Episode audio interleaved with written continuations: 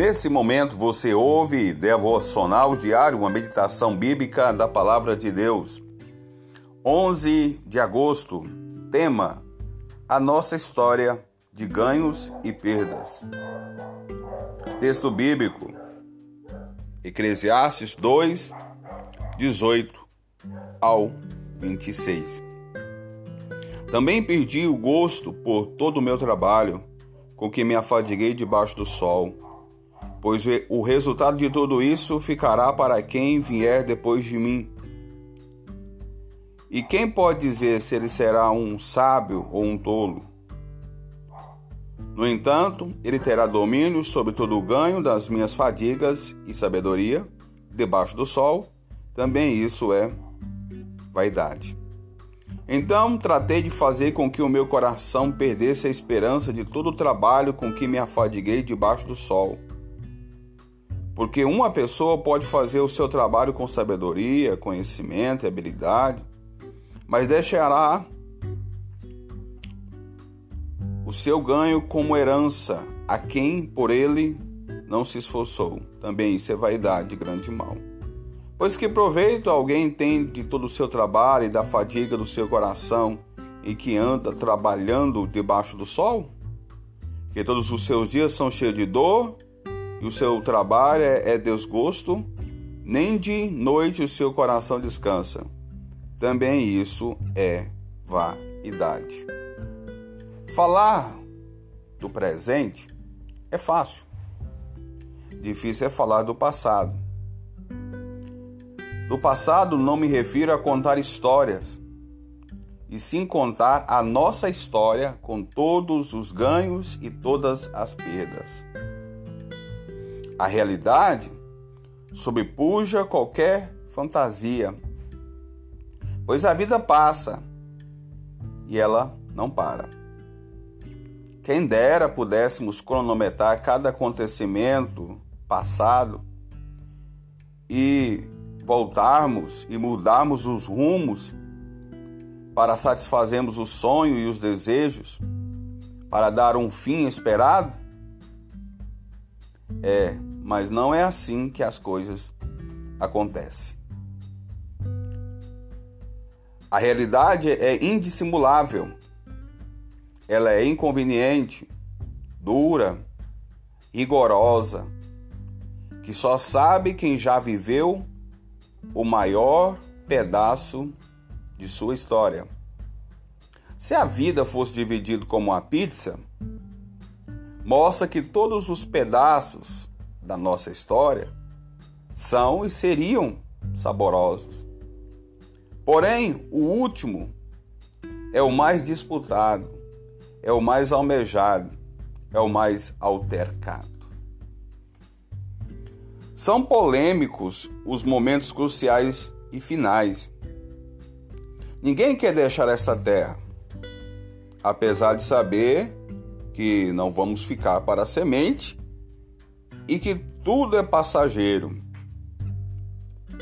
Nossa história é marcada por ganhos e perdas, conquistas e revés. Não dá para contar a história sem dizer o quanto sofremos também. O sofrimento, apesar de não reconhecido, faz parte da vida e só conhece quem viveu. Não importa o número de anos que você tem, as experiências que você tem, o desvelo ou o enredo da sua vida, tudo é vaidade. Dizia o pregador, o sábio Salomão, quando escreveu Eclesiastes, ele estava na sua velhice e ele dá um sábio conselho. Versículo 24 de Eclesiastes 2, versículo 24, diz assim: Nada há melhor para o ser humano do que comer, beber e fazer com que sua alma desfrute o que conseguiu do seu trabalho. No entanto, vi também que isso vem da mão de Deus. Pois separado deste ou desta vida, né? Quem pode comer quem pode alegrar-se? Porque Deus dá sabedoria, conhecimento e prazer à pessoa que lhe agrada. Mas ao pecador dá trabalho para que ele ajunte e amontoe a fim de dar aquele que agrada a Deus. Também isso é vaidade e correr atrás do vento. Pensando no desfecho, muitas vezes questionamos como nós vamos viver sabiamente os nossos últimos dias ou o nosso último pedaço de vida. Eclesiastes 12, 13. Teme a Deus e guarda seus mandamentos, porque isto é todo o dever do homem. Ou isto é o dever de todo homem. Quero orar por você nesta manhã. Excelso Deus, Pai, Criador dos céus e da terra. Nós viemos a Ti em nome do Teu Filho amado, em nome do nosso Senhor e Salvador Jesus. E oramos como o salmista Salomão, o salmista Moisés, dizendo: Senhor, ensina-nos a contar os nossos dias até que alcancemos corações sábios. Senhor Deus Pai, eu falo e oro com pessoas que estão iniciando a sua vida profissional.